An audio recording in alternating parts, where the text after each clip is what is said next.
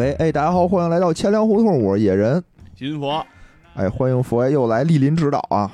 佛爷最近这个创作欲爆棚，今天说要给我们续上这个金融危机史的部分。主要是这个金融危机史啊，咱们之前不是也做了几期节目了吗？哎，对，啊，咱们讲过这个荷兰的郁金香，哎。讲过法国的密西西比，讲过英国的南海公司，对，其实美国的金融危机和日本的金融危机我们也都讲了，都讲过，都讲过，但是不叫这名儿。啊，我们叫改叫那个乱搞男女关系了。好，不管是怎么着吧，反正就是说啊国外这金融圈特乱，对，就跟就我们周围的吧，嗯看得见的、数得上号的啊，嗯，我们都聊过一圈了。是啊，都是感觉说人家的事儿，我啊就当时就觉得。我们国家怎么都没有那个一席之地呢？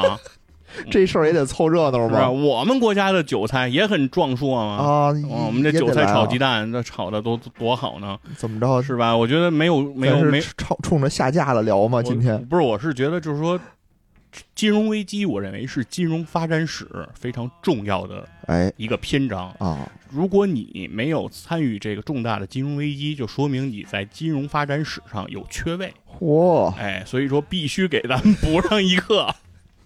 而且啊，事实上，就是啊。因为咱们国家总觉得说我国的金融发展啊。比较的滞后，就是说嗯大家总觉得一提到我国的金融，总是讲是不是改革开放以后对对对，我们国家才有的金融，是不是这个金融这些事才和西方的金融接轨，哎对，就是说？大家都有这个印象嗯，啊，实际上不是的，不是的。哎，实际上就是在清朝，啊。哎，就是还是古代的时候，啊，我们国家就已经跟国际非常接轨了。就，已经危机了是吗？哎，而且我们也爆发出了一个非常重大的金金融危机，哦，哎，那真的呀，其中有一个说法嗯叫做说这次金融危机直接推翻了清朝。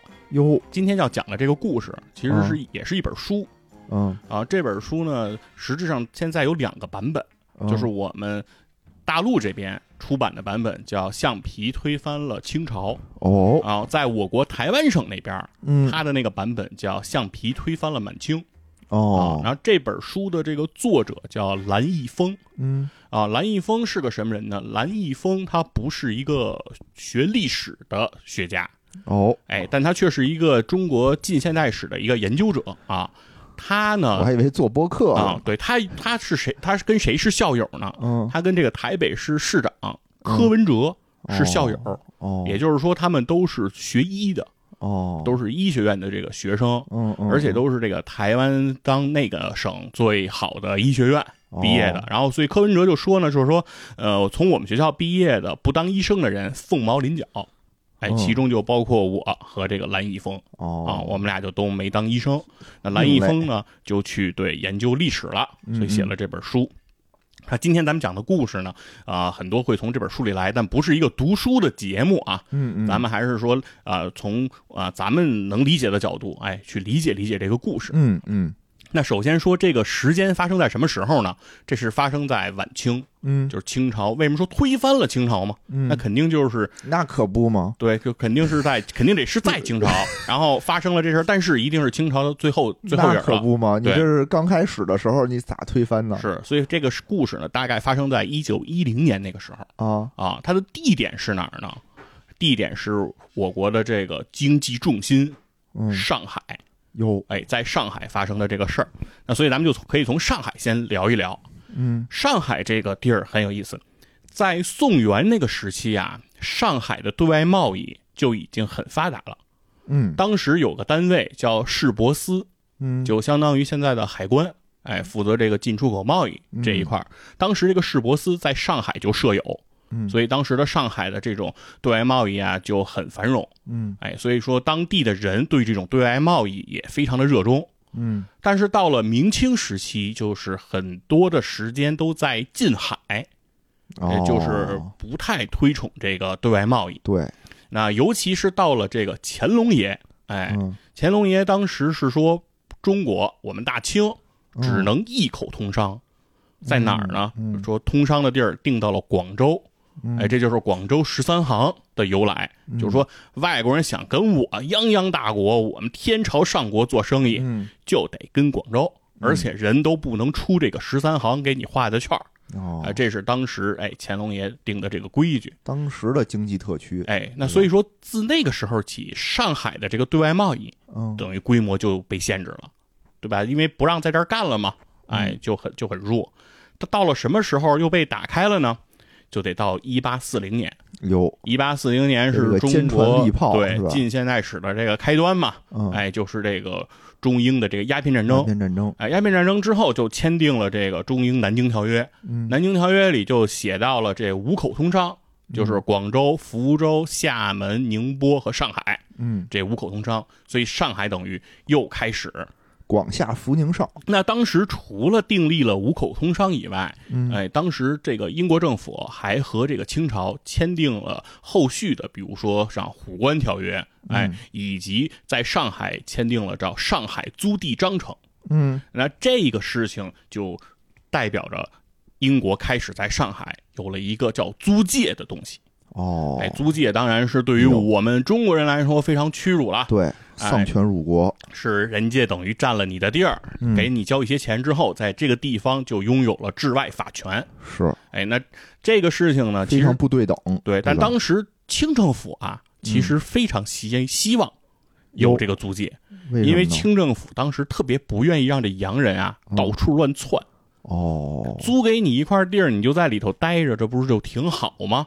其实这是这个当时清政府的这个想法。嗯，哎那到了这个有了租界之后呢，英国马上迁入了二十四家公司，嗯，就在这个租界，但是租界的人非常少，当时一共只有二十五户人，啊二十，四个公司，二十五户人，对，住的人哦只有二十五户，公司，就是因为对，因为当时这个租界地啊，它是在上海选的一块空地，哦。就是它不是说在上海中心人多的地儿，哦，不是外圈的地滩那儿对一，块它，圈了它圈了大概多大的地呢？嗯。就是有两千八百亩，然后大概啊说一下，就嗯。接近颐和园的昆明湖哦，那么大的一块地儿。也不小，啊，就是说大不大，说小不小吧对对对。啊，这么这么一片地，但是人很少，嗯。刚开始就只有这么二十五户人，嗯。到了一八五三年左右，里面住的常住的人口嗯。也大概就是五六百人，哦，人还是非常少。嗯。那到了什么时候人开始变多了呢？嗯。到了一八六零年，就是刚才野人念念不忘的太平天国运动。太平天国，当时太平天国是出这个天津，就是所谓应天南京，嗯。哎，要进行东征，哎，从南京往往东打嘛，那就很快就波及了上海周边这些地带。嗯那很多人，包括那些有点钱的土豪、劣绅什么这些，呃，稍微有点钱能跑的，对吧？大家都只带着钱、带着家眷就开始跑。他往哪儿跑呢？很多人就往这个租界里跑。哦，他为什么要往租界里跑呢？就是因为租界里有这个洋枪，有洋兵，嗯嗯，哎，有有这英英国的这个军队。那时候吧，反正就是租界还是比较安全一点对吧？对，很多势力都不敢招惹洋人，是对于这个当时的这个清兵来说，很多时候打不过太平军，对，那所以说就是往这个洋人的地儿跑。哦，哎，所以当时一八六零年涌进来了多少人呢？啊，根据蓝毅峰写的这个书里，他的内容介绍，他是写到说，一八六零年涌进了三十多万 人，哇，但是我我认为这个数据可能有一点点问题啊，一会儿再、哦再分析。昆明湖上能站这么多对他？大概说到了这个一八的呃六三年左右，就是哦大概两三年之后，说这个租界里就有了七十多万人。但是刚才说这个两千八百亩啊，它大概是一百八十七万平方米。嗯，那如果你要真有七十多万人的话，平均一个人就两平米多，感觉就是一张床。扩建了呀？我所以我认为有可能它这个数据并不仅仅是进到了英租界，哦哦应该有可能是租界及其周边地区，哎，明白，就是范围可能就会大一些。嗯但总之就是人就一下就多了，嗯嗯，哎，人就一下起来了。但人一多，这个地儿其实就比较繁荣了。对，这大家，而且能跑到租界这儿来的人，嗯，都是有点钱的。你说哦你说你这个这个平民，或者说这个穷苦百姓，嗯，你可能没有跑的机会，哦或者说太平军一来，你可能就跟着加入太平天国了，这个可能性比较大？我觉得，对吧？那边说那边说什么天下无处不均衡嘛，对啊无人不保暖嘛。说你也吃不饱，那你肯定是跟着有可能去。有可能所以说，愿意往这儿跑的，肯定是有点儿点底儿，有点资产的。所以这些人一来，等于当地的这个房地产、当地的这个什么这个餐饮、当地的这个电影院等等，这些都都起来了。对，就都比较繁荣了。哦，但是呢，也很有意思，到了一八六五年，嗯这个局面就发生了变化。嗯据说到了一八六五年的时候，太平天国就已经被镇压了、平定了，嗯嗯，哎，就不闹事儿了。那会出现一个问题，因为这些人当年都是抛家舍业，是属于逃难的性质，对来到这租界。那现在战局已定，哎，又太平了，啊，人就该想着回去了。哟，这不挺好的吗？还回去干嘛去？那毕竟家在这个这个这个这个外边啊，而且毕竟能带出来的钱，他肯定还是个少数。哦，你回去那不见得有了呀。那大家还是愿意回去。回去对，哦所以说当时说，据说当地的人口就锐减哦，啊，减到十三万，就是说从七十多万一下就锐减到了十那三万比之前五百多人啊，那是多多了。。但是呢，会造成一个情况，因为嗯当时的这个房地产，嗯当时的各种工商业嗯很繁荣了，但是人没了，嗯，等于需求没了，市场没了。哟，出现问题了。对，所以当时早在一八六五年，嗯上海就已经经历过一次这个房地产的这样的一个危机，哦，等于就是房地产大崩盘。嗯哎，全这个人，这不是以前人家买的房、置的地，嗯，人都不要了，嗯都往外卖呗，嗯然后等于就越来越便宜，所以等于是当时经历了一个房地产的一个大的重挫。嗯但是房地产虽然重挫了，但是另一个这个行业嗯，它就逐渐兴起了，什么行业呢？就是这个金融业。有哎，因为说白这个东西也好也好理解，嗯这个钱呀从房地产它流出来，嗯它也总得有地儿去，嗯那它就很容易就流到了流向了这个金融业。嗯而且这个上海啊，因为当时这个是租界，嗯租界意味着什么呢？就是它不归大清管，嗯就是大清律管不了它哦，刺王杀价斩立决这一条，啊，对吧？这对，管不着这偷坟掘墓跑了没事儿，对他那儿跑了也有事儿，不是？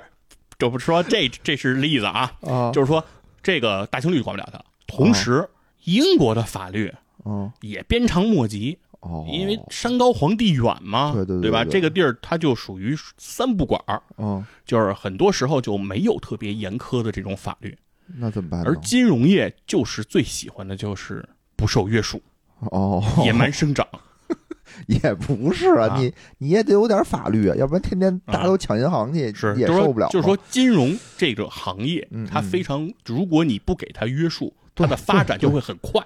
对，就跟比特币一样哎嘛，对吧？所以说发展的很快。当时的上海有嗯多么牛呢？这个金融业的发展，给大家讲一个例子就嗯能理解。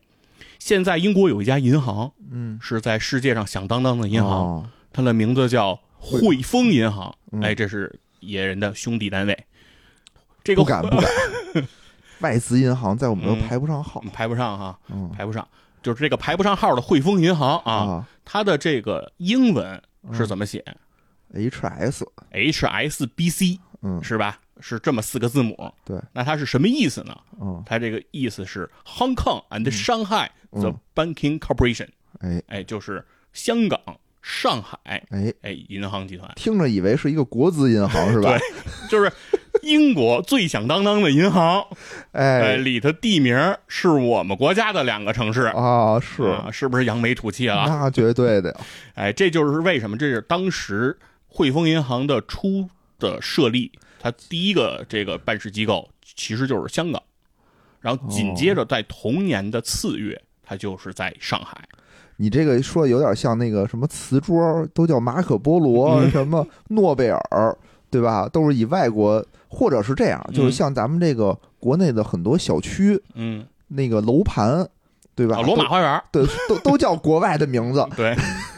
所以人，所以英国也是，就是啊。叫国外的名字好办事儿，哦，是吧？？一听上海太牛了，太牛了，对，所以说这个银行东方的金融中心，对，而且上海当时就是世界十大金融中心之一对对对，啊。当，时都没有东京什么事儿，是当当时这个上海这个这个金融地位是非常高的，而且嗯。就它的发展是非常快的，嗯。因为大家都刚才也听了，说一九呃五几年的时候，呃一八五几年的时候，那儿还没什么人呢，嗯，突然之间用了几年的时间，就发展成了这个世界十大的金融中心。嗯，所以说，为什么人家上海人就是比较洋气，对，对吧？就是人家上海人就是感觉就是行了，别拉踩了，对，就是就是这个就是人家的传承，传承一百多年前就是人家的地位就是今天这样。比如说我们今天想象说上海是金融中心，啊啊，其实人一百多年前人就是。人就是，对。哎，对，所以说人家这是有传承的，而且人家一百多年前就像什么外汇啊、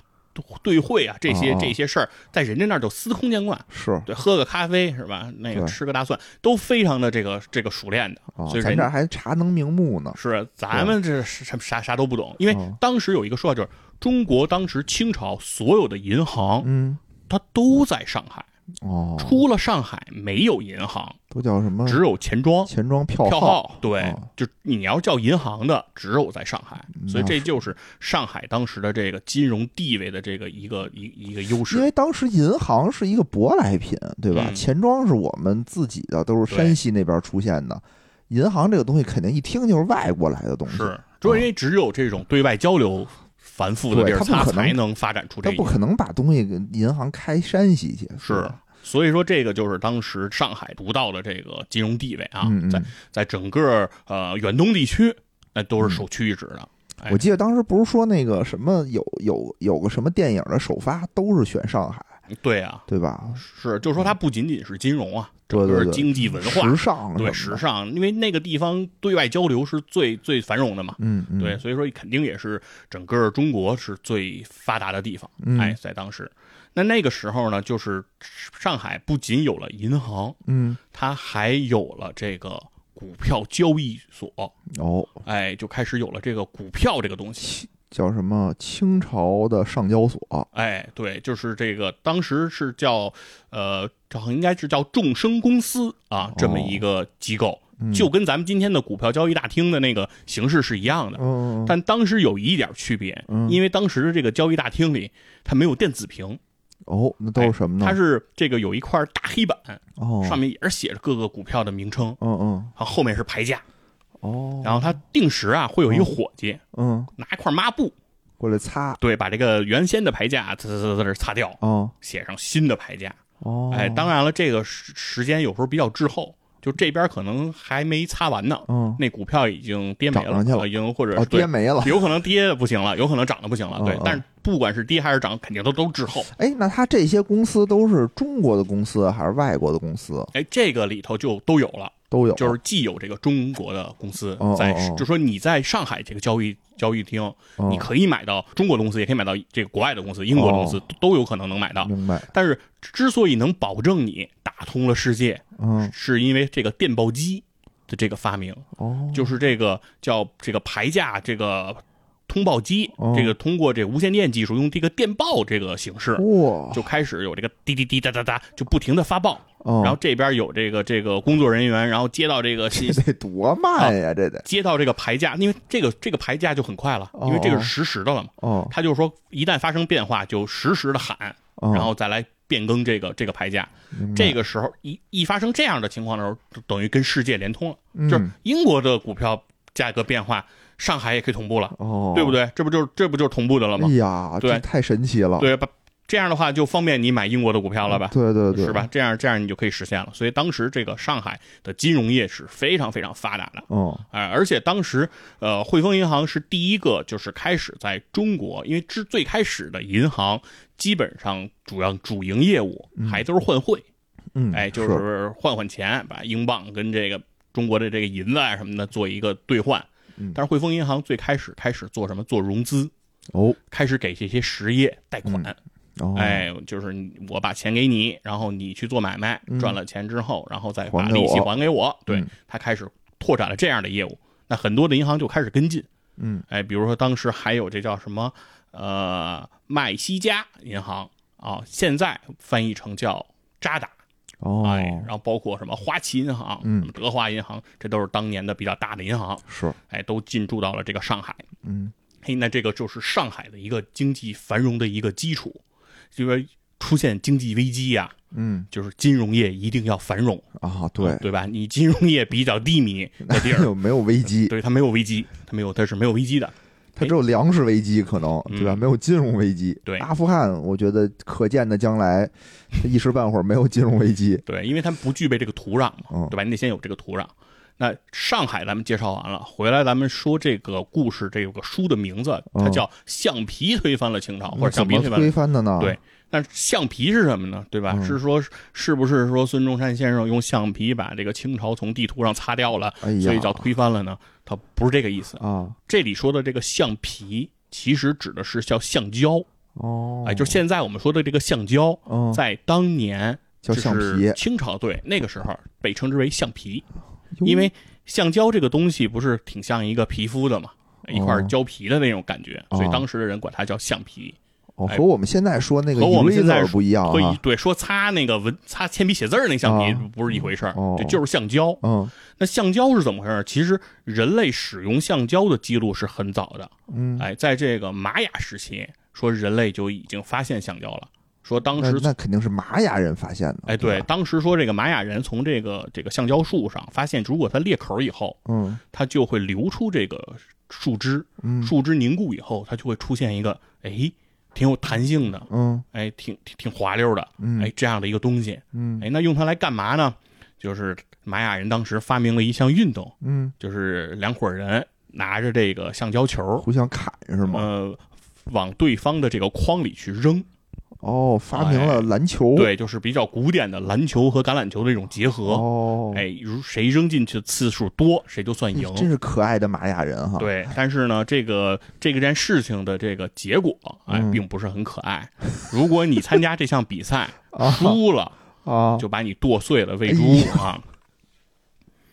就是为什么呀？这生死局是吗？对，，就是这个有点相当于不是一个比赛这个应该是有点像那个罗马时期那个决斗士的那个，哦，那样的活动就像用这些奴隶啊、什么战俘啊、哦敌人啊，就是让你进行这种比赛，取乐。对，让这个上层人、让这部落的这些首领们取乐，哎，这么一个这么一个活动。可我还说呢，我说玛雅人挺可爱的，没想到用用这个东西做个什么武器呀、嗯什么的东西，呃，做出点什么强身健体的小玩意儿来，还挺好玩的。结果没想到这么残忍。对，但是这个现当时这个橡胶虽然在古玛雅时期人类就开始使用了，啊、但是一直没有让它进入到实际生产的这样的一个环节，就是哦。没有办法把它投入到真正的有实用价值的这个地方。明白，原因是什么呢？是因为天然橡胶啊嗯，它的性状特别不稳定，嗯，就是它从这个橡胶树的树枝里流出来，它嗯。它温度低一些，它凝固了，它就是橡胶。嗯，但如果温度一高，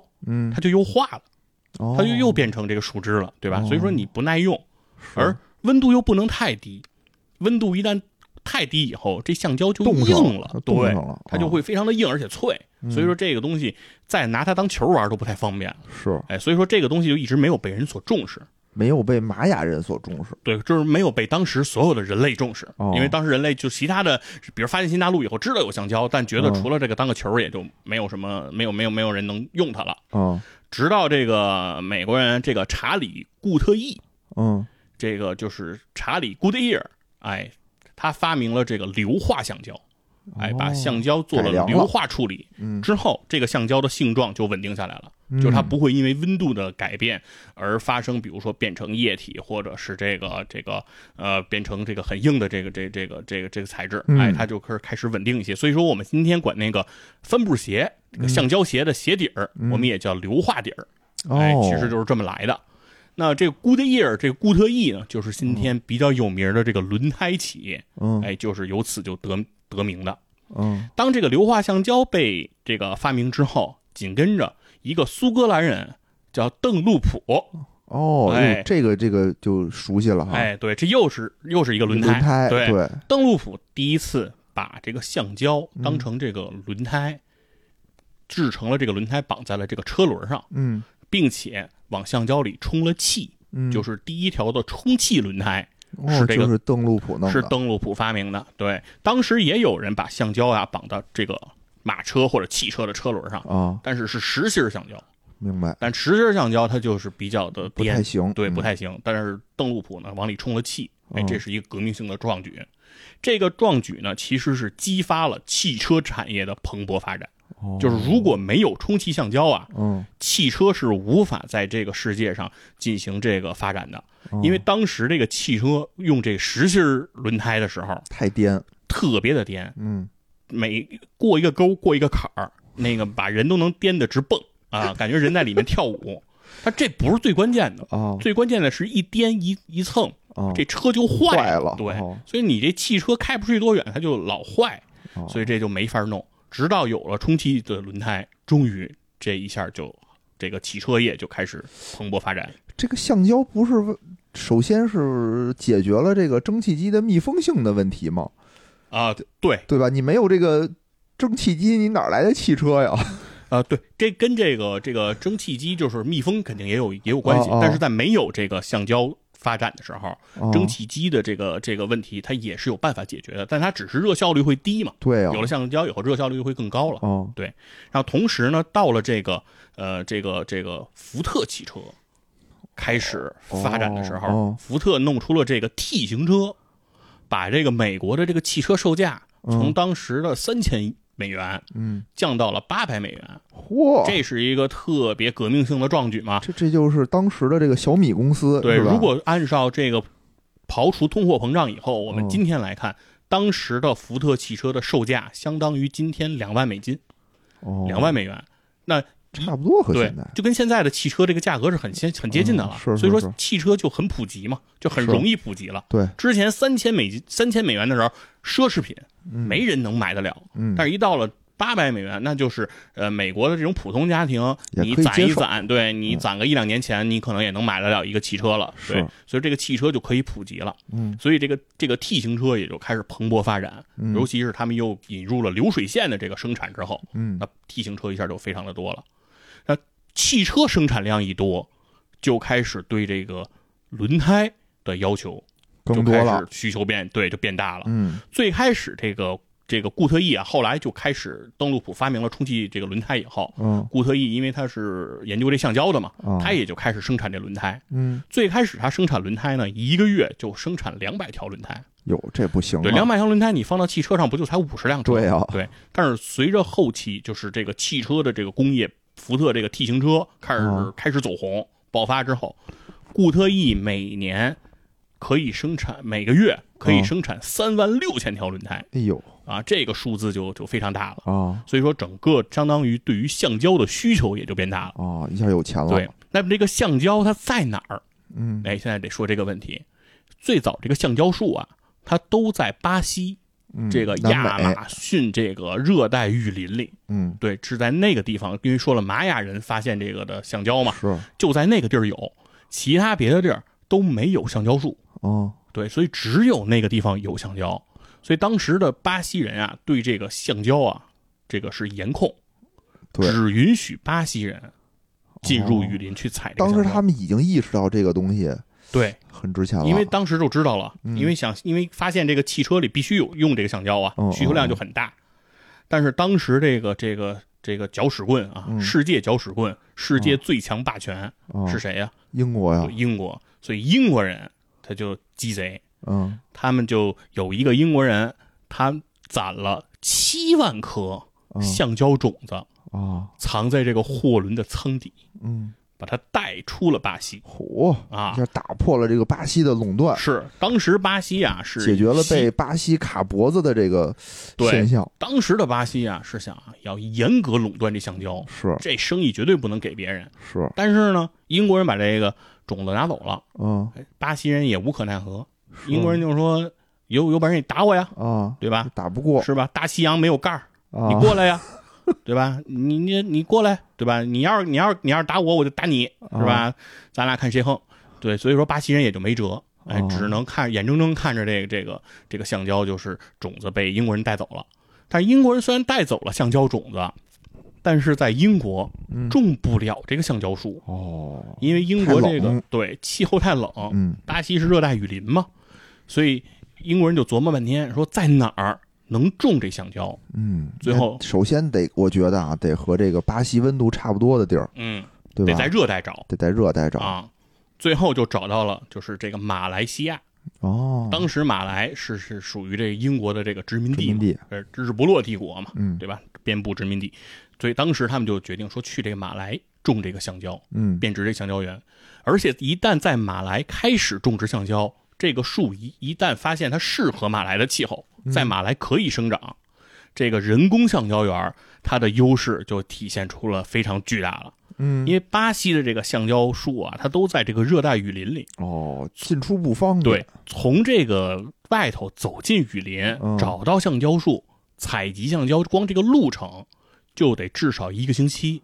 哇啊，这效率太低了。对，然后之后啊，你采集完了橡胶，你把它运出来，啊，那比一个星期还长，哦因为你是空身进去，背东西出来就更慢了。是是是，对，所以你这个周期就太慢了。那你价格就贵啊。对，所以说你的生产成本就高。嗯而而到了这个呃马来那边呢，人家是人工橡胶园，嗯人家先把地嗯嗯压平，嗯，然后我们可以挨着盘种这个橡胶树，哦，对吧然后我这去了就方便了。对，然后我们采集啊什么的都很科学，嗯这样这样效率就会很高，效率一高，成本就不就能降低。嗯所以说，当时这个马来的这个橡胶园其实就有很大的这个这个这个竞争力了。嗯那与此同时，还有一个问题是，巴西采集这个橡胶啊，嗯它用的是什么人？它用的是当地的印第安人。哦，啊本地人先解决本地人的这个就业问题。当时他说呀，给印第安人划了一个居留地，就把这个热带雨林划给了这个印第安人，哦，就说你们就在这儿生活，嗯同时呢，你们负责去开采这个橡胶，嗯，给我们把橡胶拿回来，然后我们呢给你一些吃的，嘿，用了这种方式。真孙子。但是呢，因为这个开采开采橡胶它非常的艰苦，嗯而且这个里头这个什么蚊虫啊、各种叮咬啊、传染病也比较的多，所以导致这印第安人啊，在这个劳作过程当中伤亡极其惨重哎呀，啊。据说呀、整个这个巴西人让印第安人去开采橡胶的期间，哦，死亡率达到百分之九十。怎么印第安人这么惨呢？在这个美国这儿，对吧，受迫害，对。怎么到巴西这儿，你巴西人也迫害我？因为巴西人他也是那帮人啊，哦，巴西不就是葡萄牙那个人过去的嘛，对吧？所以说巴西人呢也是殖民人家嘛，哦，对，所以呢，最后呢，巴西其实现在呢就算是退出了这个橡胶的这个市场，其中重要原因就是因为当时巴西没有劳动力了，哦，死差不多对了。，整个他能用的廉价的这个印第安人的这个劳动力就非常的少了。嗯嗯但是反过来看这个马来的这个橡胶园儿，嗯，哎，这个除了这个地势平坦啊、开采方便以外，它的劳动力也非常的便宜。这当地人也不贵啊、他用的不是当地人，啊他用的是华工。哦，哎，更我便宜。们中国人是中国人勤便宜，勤劳勇敢，嗯而且这个不要钱啊，就是不要钱啊！就是要的很少就中国人不贪婪，是不是？嗨，你就别给自己脸上贴金了，就是当时便宜，没有别的原因，还不贪婪。对，就是我现在要想贪婪呢，谁让我贪婪啊？是主要就是便宜，啊，就当时就是便宜，雇的中国劳工，英国人雇的中国劳工啊也是便宜，比当地人还便宜。对，就是比哎呀，一是比当地人便宜啊啊，有可能差不多，这个便宜程反正度当时说吧，啊就说你一说下南洋，因为去这个对吧？是马来西亚算下南洋嘛下南，洋嘛，都是这个穷苦家的孩子，是对吧？你去个什么西洋啊，都是有钱人家的孩子是，下南洋就是干活嘛，就干活去。了。嗯除了这个便宜以外呢，就是也得说中国人啊，这个干活细致、有认真，啊，哎，就是技术这块说比掌握的比较好，嗯，哎，聪明嘛，对吧？嗯这是都是咱们的优势。所以说呢，等于是这个在马来的这个橡胶业就哦非常的发达了。哎，到了这个一九零八年的时候，嗯橡胶大概它的这个价格在伦敦是八县令一磅，哎，嗯是这么个价格。嗯但是到了这个一九零九年的时候，嗯，这个价格就涨到了十县令一磅，哟，这是为什么呢哎？因为需求大呀。哦，刚才说了，汽车工业，包括你刚才说这个什么密封性的这个这个发动机啊，哦什么不工业上对橡胶的依赖是很高的嘛。产量也高了呀，对，产量也多但是了呀。但但是橡胶的这个生产嗯和它真正能够投入市场，这是有时间的。哦，橡胶从种子变成树，还得长从小树再变大树 对。这个生长周期没那么快，明白。所以当时这个价格就是真的是飙升。嗯然后呢，到了这个一九一零年的时候，橡胶最贵的时候，价格超过了十二县令一磅。嗯，那比一这个一九零八年等于又涨了百分之五十多，十哎啊，涨了非常的高。那因为橡胶的这个实物，它的这个生产端的这个价格往上飙升，嗯。所以就导致投资橡胶的这个企业的股票嗯。也跟着涨水涨。船高。对，因为当时人们就认为投资橡胶是本万利，最好的投资方式。对，因为眼朝着从八县令一磅涨到了十二县令一磅，资源股，对对吧？而这个橡胶的生产的成本只有一点六县令，哦，对吧？这这是一本万利了吧？嗯就是你这一磅的这个成本能翻出去十倍，毛利润很高，对，这个利是非常大的。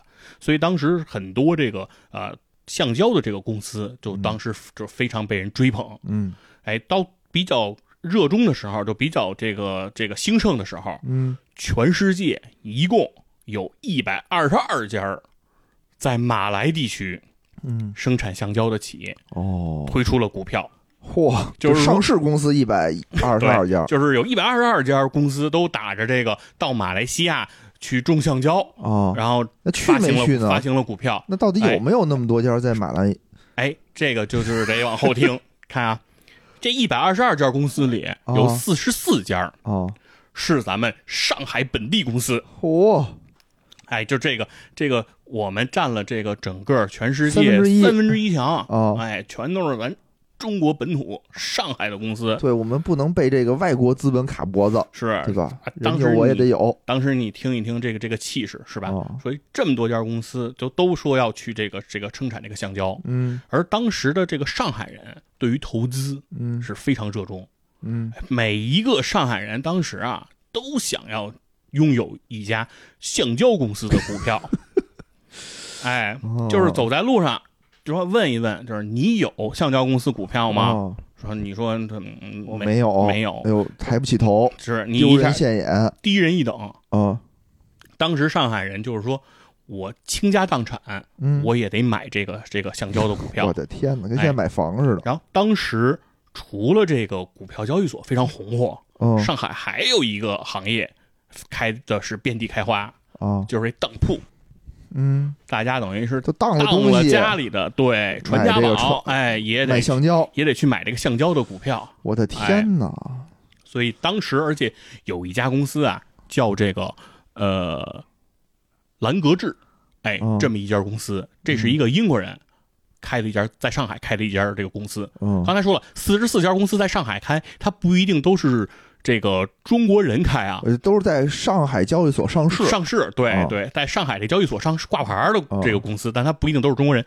这这个兰格志这公司嗯特别的牛，这老板特别擅长炒作。哦，他建完公司以后啊，他就买了好多这个报纸的版面，嗯。就发这种软文，哦，就说今日哎大展宏图，哦必是属于橡皮，因为当时叫橡皮嘛。啊，对，那橡皮是未来的国之重器啊，哦橡注。意宣传，注意宣传对这个宣传攻势啊，做的非常的大，就说所有人都知道哇，橡橡皮牛逼啊啊，就是你你说什么呃，这个这个这个二十世纪啊，什么最牛逼？啊，橡皮，哎，哟，就跟现在新能源有一拼啊，对对吧？所以说就是就一定是这样的。啊，对，但是其实你要仔细算算这个账，刚才其实你已经有过这个担心了，嗯，说这个都要去马来西亚马来西亚有这么多地儿吗？种橡胶，啊到时候这橡胶真生产出来，啊，这价格还不得跳水啊？对啊，说你说这个一百 二十二家公司都把啊橡胶给种出来了，都开始卖橡胶，这橡胶价钱它肯定保不住了嘛？对啊这，美国人也不需要那么多辆车呀，是啊，这个关键是它的这个明显这个需求不对等嘛。还得大力发展发展这个中国市场，对吧？对 所以说呀，确实来说，这嗯一百二十二家公司啊，其中大部分公司嗯，是没种他也没去种橡胶，哦，有的公司啊，他集资完了以后，就是卖了股票以后，哦去马来西亚买了个地，把哦地买了。有的公司啊，连地都没买。就跑了。哎，其中这个他不他不跑，他哦还是要继续发股票的。哎呀，怎么听着跟现在那个空气币有点像呢？虚拟币，对，比如说这兰格智这公司，啊，典型的就是一皮包公司，啊，就是除了这个有个老板，连员工都没有。就当就当时这个也没什么监管，也没有哎什么门槛儿，是吧？当时他只要发股票，哦哎，就有人买，因为所有人都已经不管了，就只要你说你是橡皮哦弄橡胶的，那就买你的。哎，当时说是呃也没什么监管，当时对当时这个对，当时说这个全世界呀，啊。合有六千五百万两银子嗯。投入到了橡胶这个产业当中。哦，哇，我们不少，中国嗯。的资金占了百分之八十，啊，这么多，哎，就是当时中国可可是牛了逼了，我们中国人可可是垄断了这个世界的橡胶世行业。界的橡胶行业。啊。但是就是比较比较遗憾的就是我们没有真正控制这些公司，啊，我们控制是了皮包公对司，成为了这些公司的股东，都买了人家这股票。啊。然后哎呦，然后当时说是这个啊兰格智公司以他这个公司的股票为例，说是票面值一百两银子的这个股票，啊。在这个一九一零年的三月十二号哦，就涨到了一千两百两银子，到十八号就是谁买得起啊？就是一千三百两银子，啊，到了三月二十九号就是一千八百两银子，哎，就是翻着跟头，就跟那个南洋那个公司的那个泡沫情南况，海公司。南南海公司啊感觉一模一样，啊，哎就是是。翻着跟头往上飞，就是就感觉就相当于说，零八年你一哥们儿买了个比特币，嗯，啊、感觉人家就躺在家里就数钱了。就，数钱。哎，那这时候你想，上海的这个人都都都热血沸腾啊，啊。哎，全都但是我有一疑问啊，就上海人民这么有钱吗？一千八百两，那不是大家谁都能买得起的呀？哎，这个就说了，啊当时买股票，哎，有很多的方式，啊，你可以按揭。啊，就把南海那一套又全都带过来了，是吧？给给你提供按揭，啊哎，给你提供杠杆儿，因为当时不仅仅是个人去买股票，哦。当时很多的钱庄也参与了其中。对，当时这个非常大的这个上海的几家钱庄嗯都投入到了很多的钱，而且当时的银行的这个这些橡胶公司的这些交易交易，嗯。允许你用这个钱庄的这个本票来购买这个股票，就是哦。只要你有任何的那个资产进行抵押，或者说是你拿客户的钱买股票，对你哪怕你哪怕或者说是，比如说你现在掏不起这么多钱，嗯对，然后你分期付款的方式买这股票，我们也能接受，对，哦只要你愿意买就行。这哎，所以说当时梁启超嗯哎在自己的回忆录里就记述了这个这段是上海人买股票的这个疯狂。他买了吗？当时梁启超，梁启超应该是没买啊，因为梁启超说他看不懂，因为他他说发现大家都在买这个橡胶股票，嗯。他呢就是问他们说：“你们知不知道橡胶是什么？嗯。怎么生产的？嗯，干嘛用的？不需要知道？”哎，啊，就跟现在你问人，你说 Web 三是什么？没有人知道 Web 嗯。三是什么，没有一个精确的定义，大但是大家就炒得火热。是就是人说不知道，啊，不知道。然后梁启超就说：“你都不知道是什么，你就敢买这个股票，嗯这简直就是不可理喻啊！”嗯当时梁启超就觉得说这事儿一定要出事儿，嗯是吧？这个太去这个不理智了。嗯说你好歹大概了解一下到底是什么嘛。其实梁启超是不知道，到了一百年后的今天，大家炒股依然不知道，也是这样，也是这么炒的，闭着眼睛来，对，依然不知道，对吧？三一重工到底是干什么的？不知道。这这知道，这知道，对，但是就是说很多，比如说，如果你要是买一个，比如说化工股，哦，那到底人家生产的是什么成分？这成分干嘛六用？国化工到底对是干什么的？那很多人不需要，不需要，对，很多人也不知道。哦对，所以说就是不知道，哎，不不不管。你说这个这个这就虚拟币到底干什么用？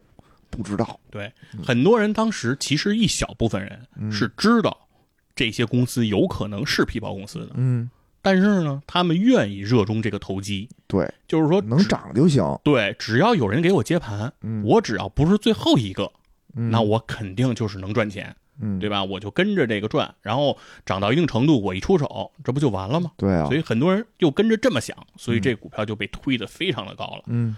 哎，那这个东西其实大家都知道，所有的东西推到一个高点，肯定就要炸了。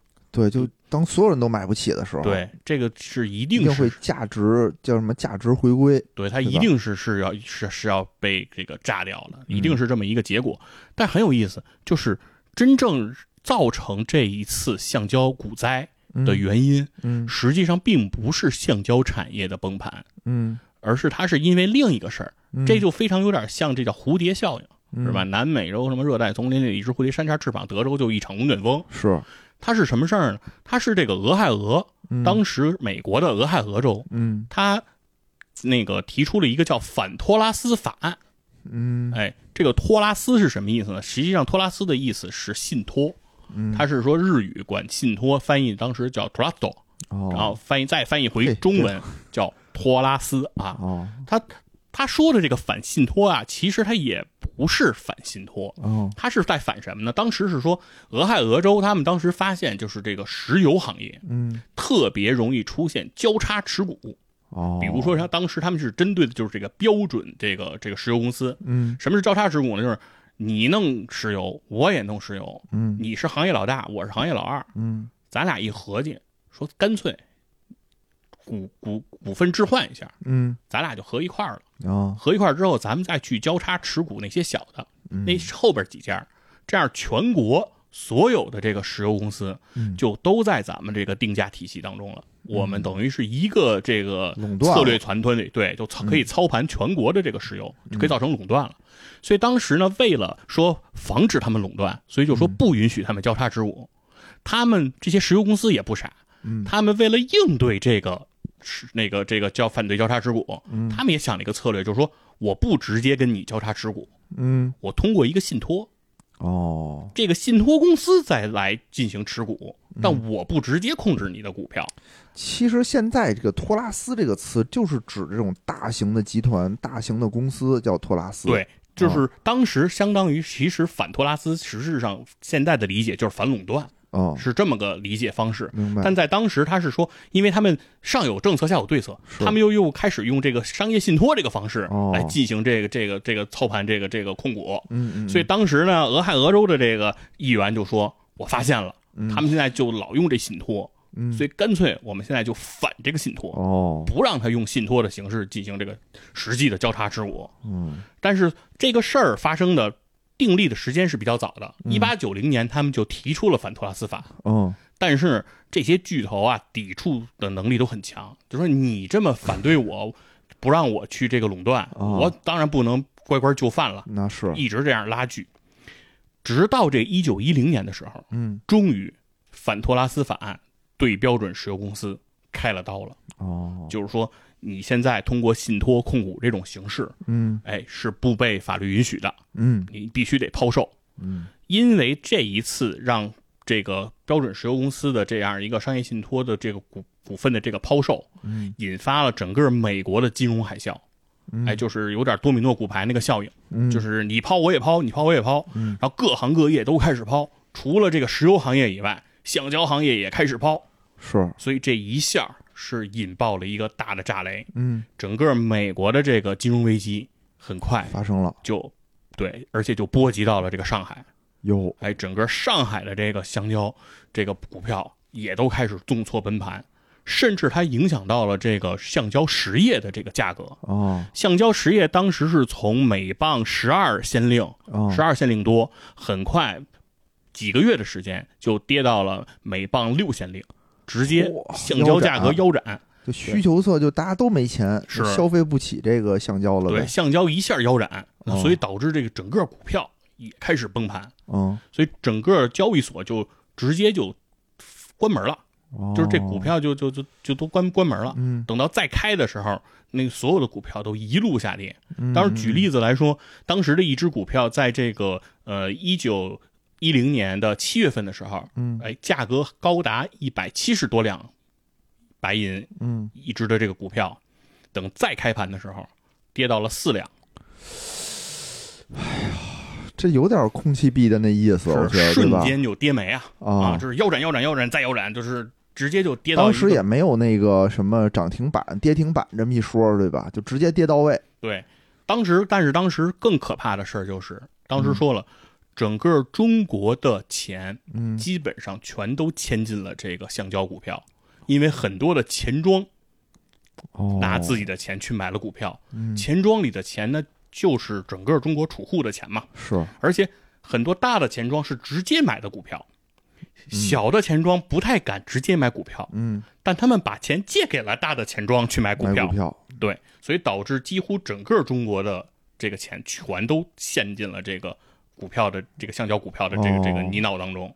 哎呦，然后当时最大的一个这个钱庄的集团，就是购买股票这个集团叫正源钱庄，嗯，直接就宣告倒闭，啊，一下亏空就五百万两白银，哎直接就就就就直接就崩盘了，资金链就直接断了。这钱让谁赚去了呢？是，那金融危机出现之后哦，必然要有人救市，是，哎，那这个时候就有得有人挺身而出。现在美国金融危机，美联储不是得出动吗？是啊，哎，咱中国当时有一个相当于这个美联储的人，在上海他就开始来着手救市了。他是谁呢？这个人的名字叫蔡乃煌。哦，哎，蔡乃煌这个人特别有意思，嗯他之前是这个前清特别地地道道的一个文人，嗯，他号称叫做广州文坛的四大金刚。哎，人家文坛都叫四大才子了哈，那没听说过有叫四，黑社会叫四大金刚是吧，？金刚嗯，金刚。什么那个座山雕那块儿八大金刚都是土匪，感觉。哎，就是说他，人家就是说他力量强啊，能力强啊，是说文采这块儿，哎，学识这块儿特别牛，是为什么呢？啊。有一个证明，蔡乃煌平时啊，他有一个副业，小营生，啊，就是替人考科举，替考哎，考这个，而且是考这个乡试，哦，就是考举人，三金中举，知道吧？哦中举以后都疯了，嗯。他就帮人考这个举人。嗯。蔡乃煌有一个记录，他替考了十多次，嗯，成功率百分之百。嚯，就凡你找蔡乃煌考试，嗯，没有不通过的。那问题是，就他不会被发现吗？这都有当记录的时，那清朝已经到了那个年月了，这这管理各方面肯定都差嘛。是所以说，而且替考这件事其实自古有之哦啊，就是尤其是呃考状元可能会难一点，但是你考这个这个举人这一块，其实自古也有之啊。当时的这个又没有什么身份信息的这种检查啊嗯，还是比较容易。所以说，蔡乃煌这个人就一方面证明他能力强，另一方面证明这个人啊，他不是特别的有规矩。没有文人的傲气，哎，对，对吧没有傲骨啊，不像我们波哥，我们波哥肯定是 不会参加这种事儿嗯。对，替人考肯定考不过。然后后来这蔡乃煌啊，他是跟着他的上司去了台湾，哦，哎，任当时他的上司任了这个台湾的布政使，嗯，布政使就是管这个钱粮户籍这一块的嘛，嗯他跟着去了。然后很快，甲午战争嗯，结束，马关条约割让台湾嗯给日本了。嗯然后当时蔡乃煌非常的这个这个对台湾毫不留恋，嗯哎，第一时间就卷了这个布政司衙门金库里的所有公款，哎呀，真是四大金刚啊，嗯名不虚传对，就回了这个回了回到祖国了。啊，哎，就是这钱不能给日本不留下能给日本人留下，哦哎，所以这也是爱国行为吧。回来，但是他虽然回到了这个大清，嗯但是他呀没有什么功名了，就没有没有这个没有差事了。啊，没得干了。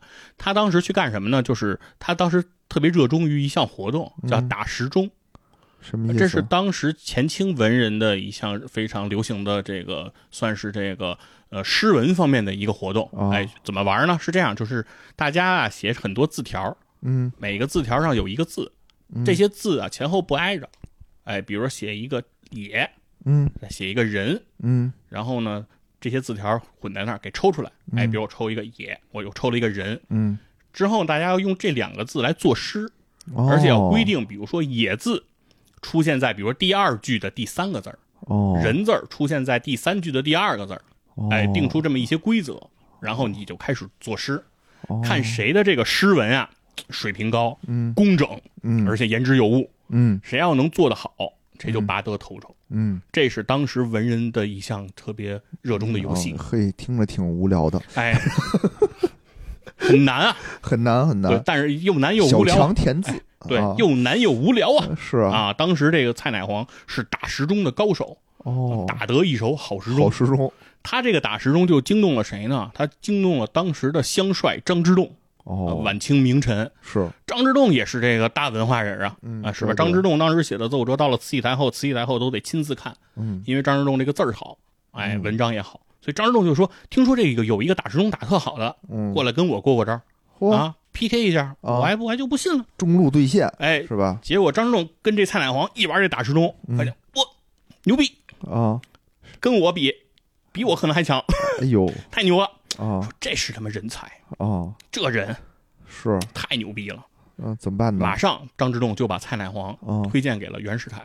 哦，但是袁世凯当时啊，虽然是因为是张之洞推荐，所以不得不用这个蔡乃煌，嗯但是袁世凯觉得我他妈要你这人有什么用？啊，我也不打时对钟，你说打时钟高手，还有替考高手，啊然后这有什么？这有什么？你有什么价啊，值不需要替考了，已经。哎，对你有什么价值呢？但是很快，蔡乃煌的价值都发挥了。嗯，到了一九零七年，当时发生了一些政变，当时以岑歇政变，好家伙，对对，那个时候时局比较乱嘛，是。经常这个这个这个政变。当时的这个岑春轩，哦。哎，这个向慈禧太后参这个袁世凯，嗯哎，就是说参这袁世凯窃国啊等等这这些罪名，嗯，让这个袁世凯当时这个形势啊非常的危急，哦，眼看就要被这个慈禧太后给拿下了。嗯。当时袁世凯呢是处于这种危局当中，这个蔡乃煌就出手了。嗯。他到了一家这个照相馆的暗房，嗯，他用当时的手段合成了一张曾纯轩和康有为的合影，嚯，而且在这个合影当中，嗯。两人的动作仪态都非常的亲密无间。嚯，哎，把当时运用了 PS 技术，哎，所以说老有人说什么什么这古代没有 PS，所以说这事儿一定是真的，这扯淡啊！啊这个蔡乃煌在当年应该是第一个啊呃，用 PS 技术达到政治目的的这样的人。嘿，我这人可以，这人什么都会呀，对。关键是，然后他就把这张照片嗯用了一些方法给他传到了这老佛爷的手上。嗯。慈禧太后就看见这张照片了。嗯。慈禧太后跟康有为那绝对是这个哦。这一天二地仇，三江四海恨啊，对吧？你撺的这个这个这个这个光绪光绪要要干掉我，整我，是吧？嗯，当时就说那个岑春轩你他妈完了，对吧？啊你跟康有为这么好，啊你不是好人。对，那岑春轩参这个袁世凯，岑春轩不是好人，袁世凯是好人。嗯一定是好人，哎，袁世凯立马哎哦一下转危为安了。这不是连升三级的故事吗？是，袁世凯这么一一复起，嗯一，得势，袁世凯当时就觉得蔡乃煌是个能人，太厉害了，啊这这功劳还小得了，嗯对吧？说立马保举，说蔡乃煌必须当官，嗯，去当这个上海道台，哦，哎，就相当于咱们上海市长吧，这么理解，但是有点细微上的差别，但是也是级别很高了嘛。嗯嗯嗯，所以蔡乃煌当了上海市长，从那个时候起，蔡乃煌就开始关注上海这个金融行业的这个发展，哦。他就逐渐发现上海的这个橡胶股市这件事儿哦，要失控。他当时就跟身边人说，他觉得上海的这个股市如果崩盘，嗯。一定是个大事儿，如果处理不好，整个大清可能就亡了。嗯哎，那果然从这个一九一零年七月，当时这个股价开始暴跌的时候，嗯，蔡乃煌就说：“完了，这个时候如果不出手，哦不去救市，上海甚至整个全国嗯，都会面临到经济上的崩盘。那他怎么救市呢？哎，所以说蔡乃煌后边这个行为就都非常的精准啊。哦，蔡乃煌是马上去见了这个两江总督，嗯哎，当时上海是归这个江苏来管理，所以他找到两江总督，马上批复他是向以像汇丰银行、花旗银行为首的这九家银行嗯。贷了三百四十万两白银，哦，贷出这个白银之后，先拿出一百四十万两，嗯。干嘛呢？拿出这一百四十万两，给了这个这个倒闭的这个正源集团，嗯。给到他之后，让他拿这个钱去还上这个欠款，嗯，因为当时他就觉得一定会发生多米诺的这种连锁崩塌的效应，是是就是。你欠的钱你还不上，然后那他这这个，然后跟你有关联的钱庄就会倒闭，他倒闭，他欠的钱也还不上，连续倒闭，对对，那整个这个这个这就完蛋了。所以我现在整个这次上海的股灾造成的亏空，一共是四千五百万两，嗯是一个巨大的一个漏洞。但是我先拿一百四十万两，我先赌上你这个眼前的这个燃眉之急。嗯之后他又拿出了两百万两银子，嗯哎，注入到了当时最大的两个国内的这个这个这个钱庄当中。嗯，哎，一个叫元丰润，一个叫易善元。哎哦这两家这个这个这个票号或者说这个这个钱庄嗯是当时呃唯二的，就是说可以不跟外国人的银行嗯进行这个同业拆对。能够实现资金自己的这样一个钱庄，哦哎，就其他的钱庄，你如果不跟这个外国银行借个钱什么的，呃，周转一下，你都运营不下去。嗯，只有这两个完全可以自主。为什么呢？因为这两家银行是这个上海到官银的这个储蓄所。明白，哎，就是上海当时是海关嘛，海关的这个官银嗯是存在这两家这个银钱庄的，哦所以他们后边相当于是是朝廷，所以人家的腰杆是比较硬的。嗯所以当时这个蔡乃煌就就的考虑就是这两家必须我得给他保住，嗯，只要这两家能顶得住，整个四千五百万两的这个窟窿，它就不会马上崩塌，那就不会出现大面积挤兑。嗯。那我这个呃危局就还可以有救，所以当时他马上做了这样一个决定。可以说，蔡乃煌的这个布局是非常精准的，嗯。说甚至可以比肩今天金融行业的精英，比肩这个我们这个央行有时候的这个出手的这种手段啊，嗯，雷厉风行，确确实很厉害，他这个。对看得非常的准。是，但是出事儿了，嗯。因为八国联军打北京，签订了这个庚子赔款。哦，庚子赔款拿什么赔？嗯，就要拿银子赔，这个上海这个海关的官银去赔，嗯。而这个官银恰恰就差一百九十万两。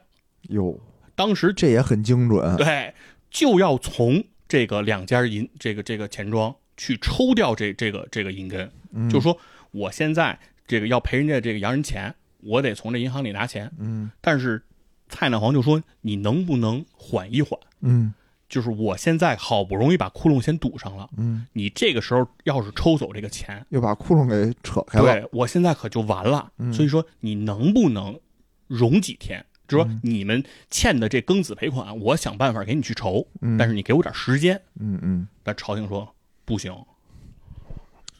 这就得就得现在我就要我就要拿这钱给人家啊，不给人家不行。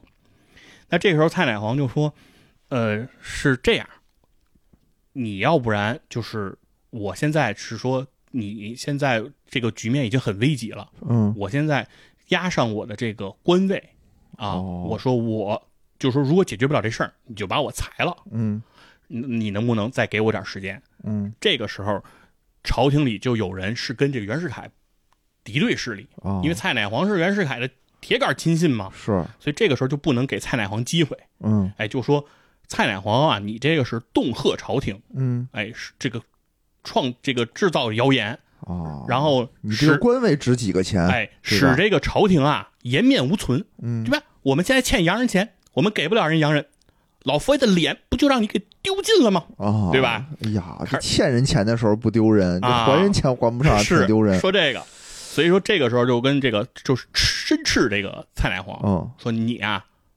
靠边儿嗯。这钱必须抽，哎，你也别就是别想别想别想屁吃了啊，嗯。你那个滚开。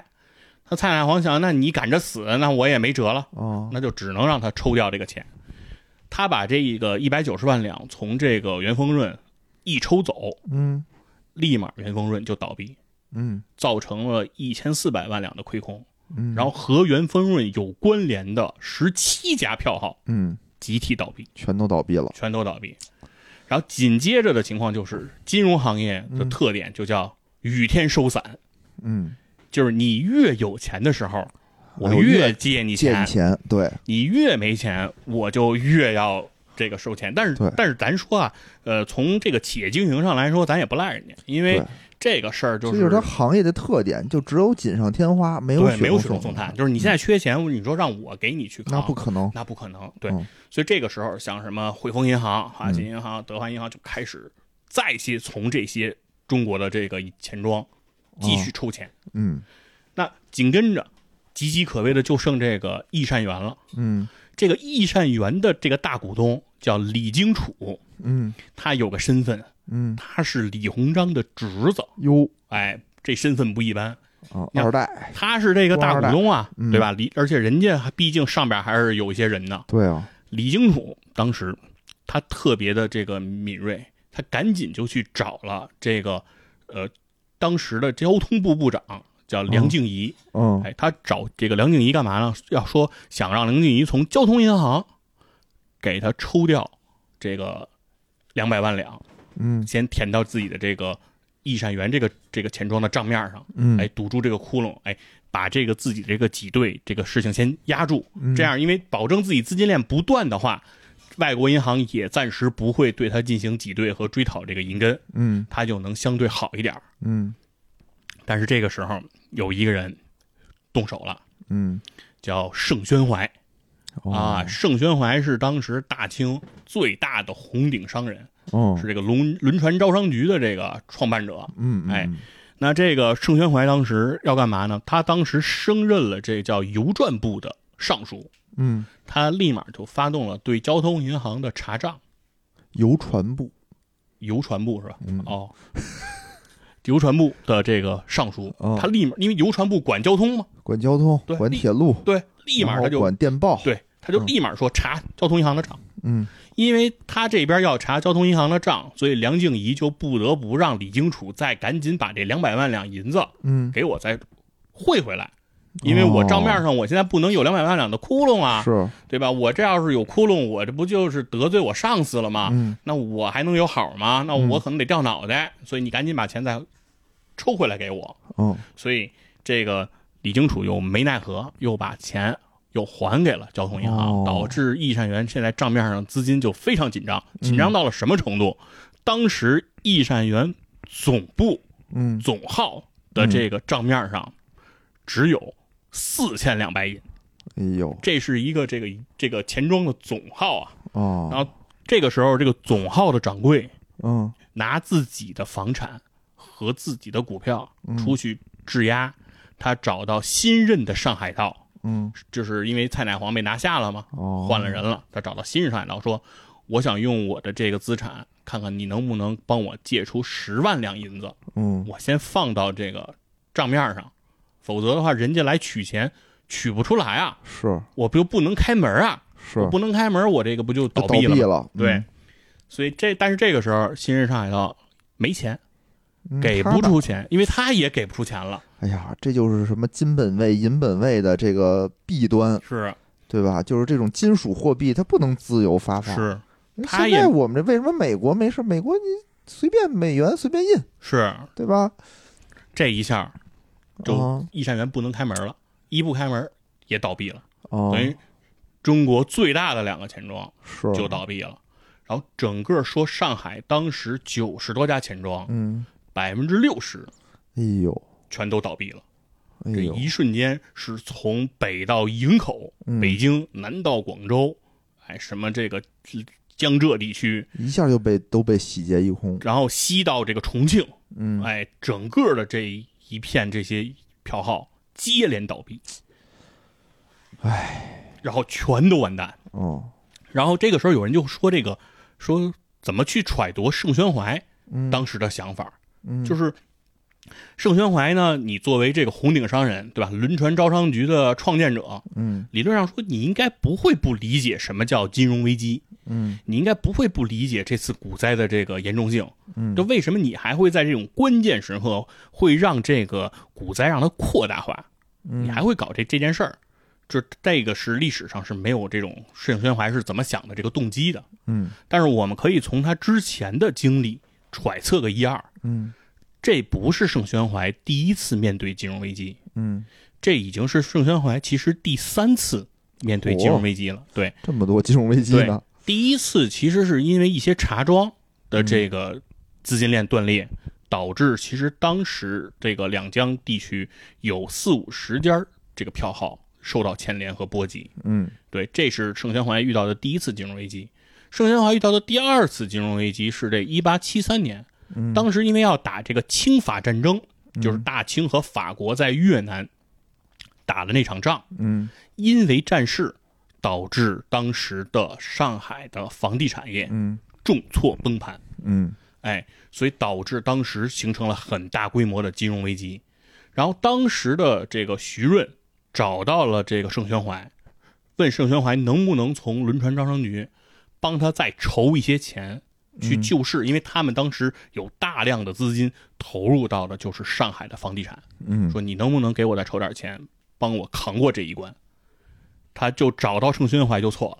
嗯盛宣怀不仅没把钱给他，而且马上参了这个徐润一本，嗯，说这徐润挪用这个轮船招商局的公款哦进行房地产投机。立马就把这个徐润拿下。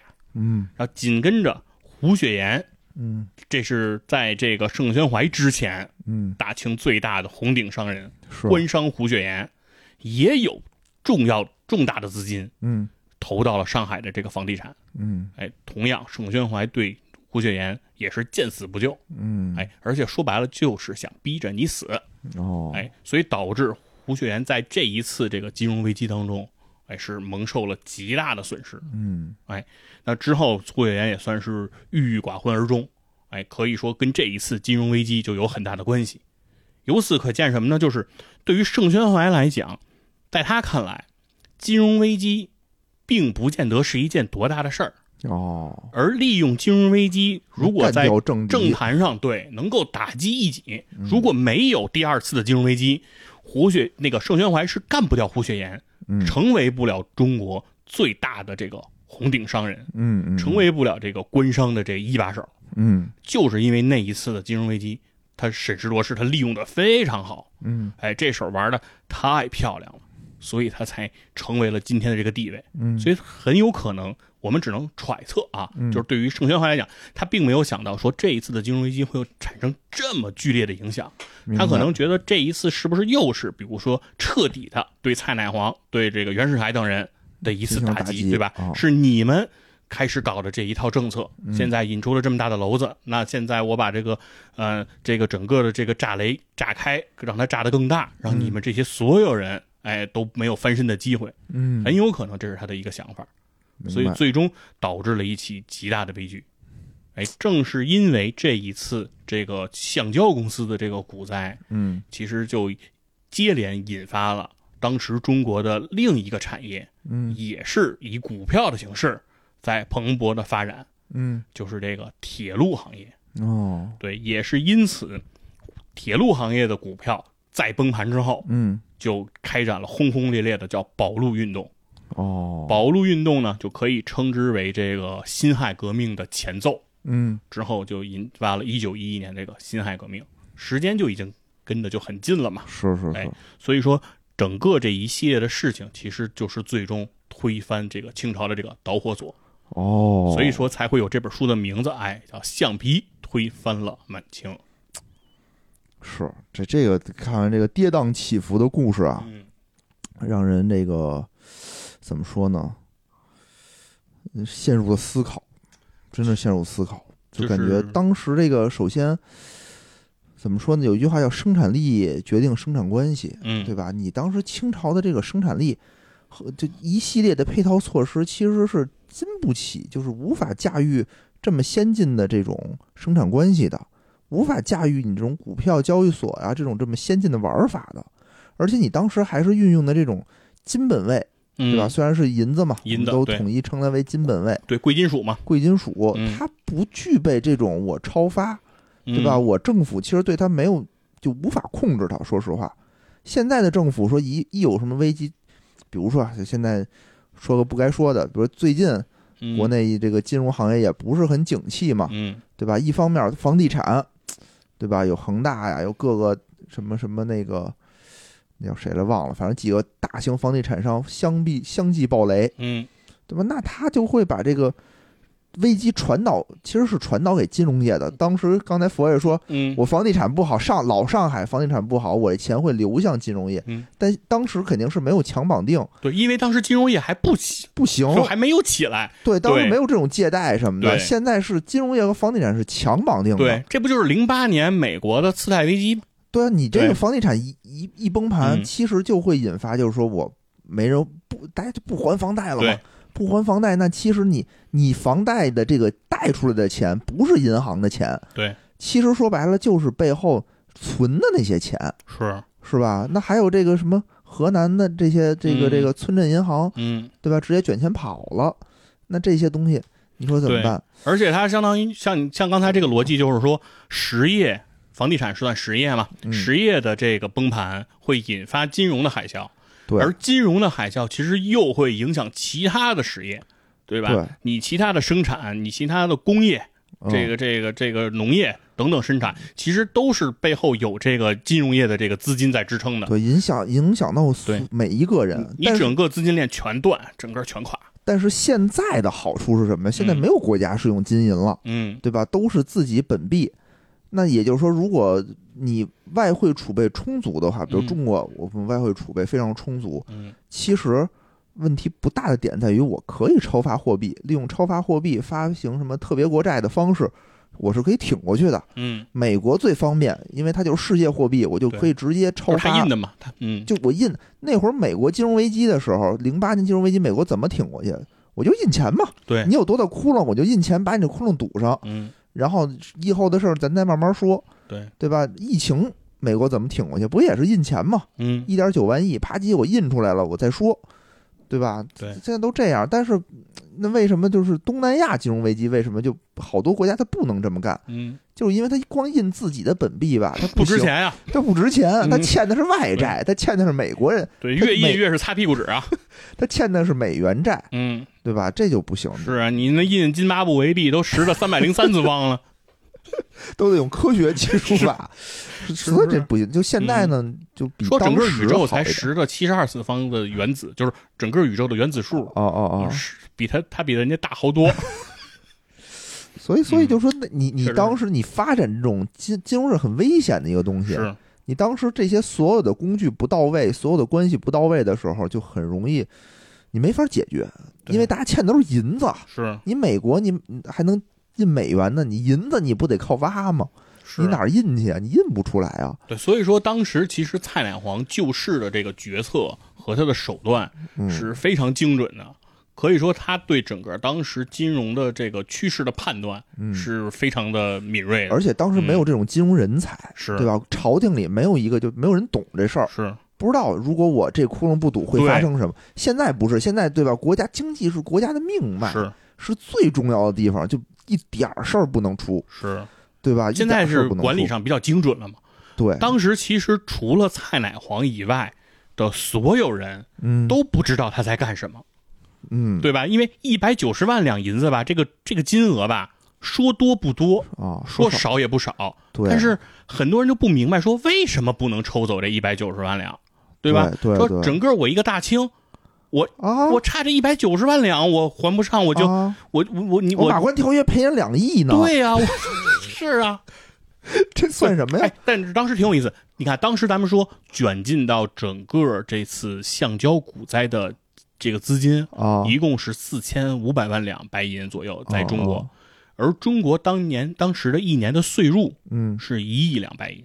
哦，就是说这个金额其实已经非常大了，相当于说 GDP 的百分之四十五嘛，呃，不是 GDP 啊，啊。是中国税收的税收对对对税收的百分之财政收入的财政收入的百分之45%四十五嘛，对。其实这已经非常非常高了。对，但是当时所以说面对四，就是说我已经都卷进去四千五百万了啊，啊。你，现在说这一百九十万两可以堵住，嗯是没有人能理解的，因为他因为他不知道的是说这个银根一抽走，它后面形成的就是那个多米诺的这个效应。嗯，对吧？就是球，有这一百九十万两放在那儿，这个人家就不来收伞。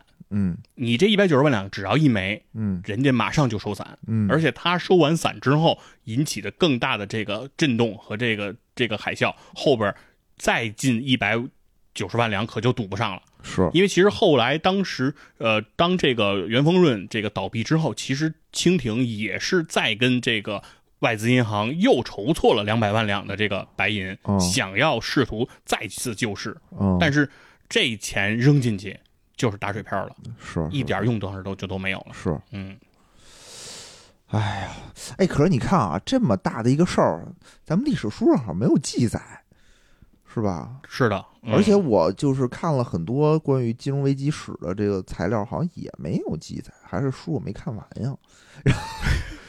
哎，真不知道，就是你刚才说的那些人，我都知道，嗯，对，但是他们背后干了这么大的事儿，当时我还真不知道，也没有这个影视作品也没有说过这个，没，有，对吧？就是我们国家的这个近现代史，嗯，从来好像没有从金融的角角度去说对，去剖析过说清朝这个覆灭，因为我们可能更愿意认为是阶级斗争的这个结果，对，都是什么嗯义和团呀，对什么这个太平天国呀，对吧？我们可能还是更愿意袁世凯呀，对，从那个角度剖析的更多。哦，实际上，真正促使整个大清覆灭，就是这么大的一个帝国，嗯，能够说瞬间垮台，嗯能让大就是怎么说呢？能让这个阶级的转化变得更快，对吧？让这么多人突然间都变成了无产阶级，是。对，其实马上后面，其实因为后面那个保路运动和辛亥革命，呃，这个这个蓝翼峰先生在他这个书中哦都是有写到的。哦，对，所以说野人其实是看了这本书的这目录的。当时这本书的目录的第一章叫做“橡皮推翻了满满清”，然后清朝，然后到第二章就变成“铁路推翻了清朝”，哦，第三章叫“是谁推翻了清朝。对，我一看这目录，我说这这太逗了。”，对，他说大家联合起来推翻了清朝。其实就是说后面的等于是又是一系列，其实就是加速，嗯我觉得是加速了清朝的覆灭。对，其实说金融这个东西，说白了就是咱们能发现威力还是极大的。能让你这个好的事儿变得更好，也能让你坏的事儿变得更坏。哎，对，因为金融，上海嗯跻身了这个全球当时十大金融中心。是，让上海蓬勃的发展，瞬间进入现代化。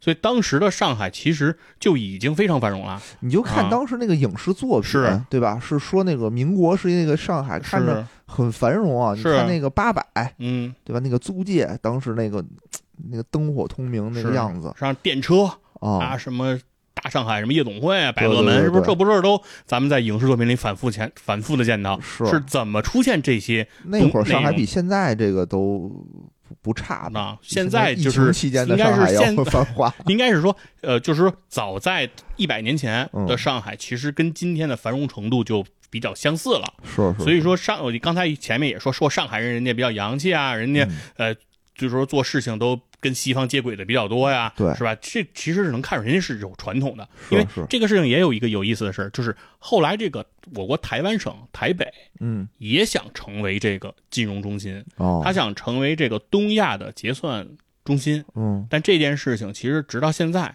也没有去真正落实到这个地位上。而且永远也落实不下哎，去了，对，就是。最重要的一个原因，除非嗯。啊，除非不说了哎，哎，但是咱们咱们不说别的啊，但是其中我认为一个最重要的原因，啊，就是它不具备这个历史的积淀，哦就是你从什么时候才开始玩金融，嗯对吧？我们上海人什么时候当韭菜？我觉得还有一个问题就是，就是台湾它有它的这个任务，嗯，有帝国主义交给它的任务。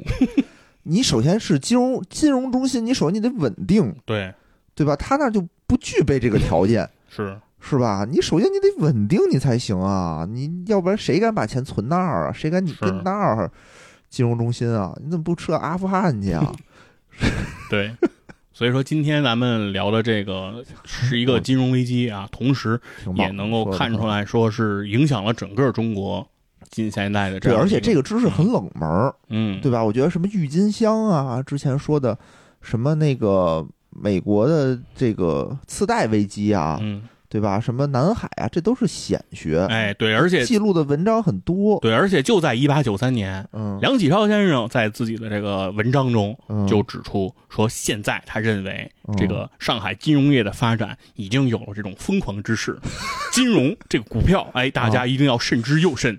哎，在英国，哎，有一个大科学家牛顿，哎，曾经在南海公司的这个股票当中赔了两万多 哎。呀，拿出来啊反复鞭尸对，大家要引以为戒。哎，梁启超先生在咱们今天这节目中反复出现，就啊！是不是牛顿在咱们这个节目中 反复出现对，而且发现连本儿了。啊，啊，连本了。连本了。梁启超先生当时早在一八九三年就告诉大家不要学牛顿，梁启超还是有两把刷子的哈，是所以可以看得出来，这个大师就是大师。是是是嗯，可以可以可以。